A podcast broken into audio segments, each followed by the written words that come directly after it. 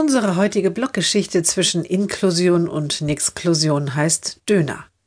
Der Junge fährt ganz allein zur Schule. Wochenlang hatten die Eltern das mit ihm geübt. Alles klappt gut.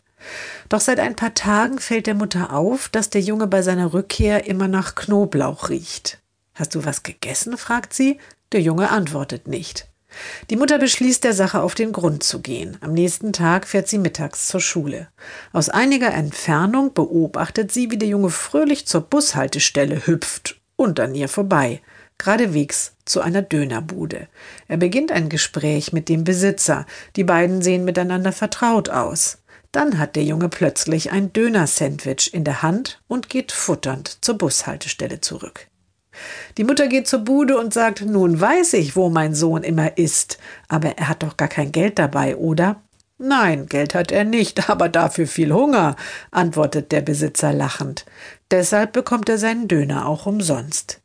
Das ist mir unangenehm, entgegnet die Mutter. Ich zahle Ihnen das natürlich und in Zukunft wird er Geld dabei haben, wenn er einen Döner will. Ich möchte nicht, dass es zu Problemen kommt, wenn mein Sohn alleine unterwegs ist. Probleme? Der Besitzer lacht wieder. Dann wird er ernst. Ich habe gern geholfen.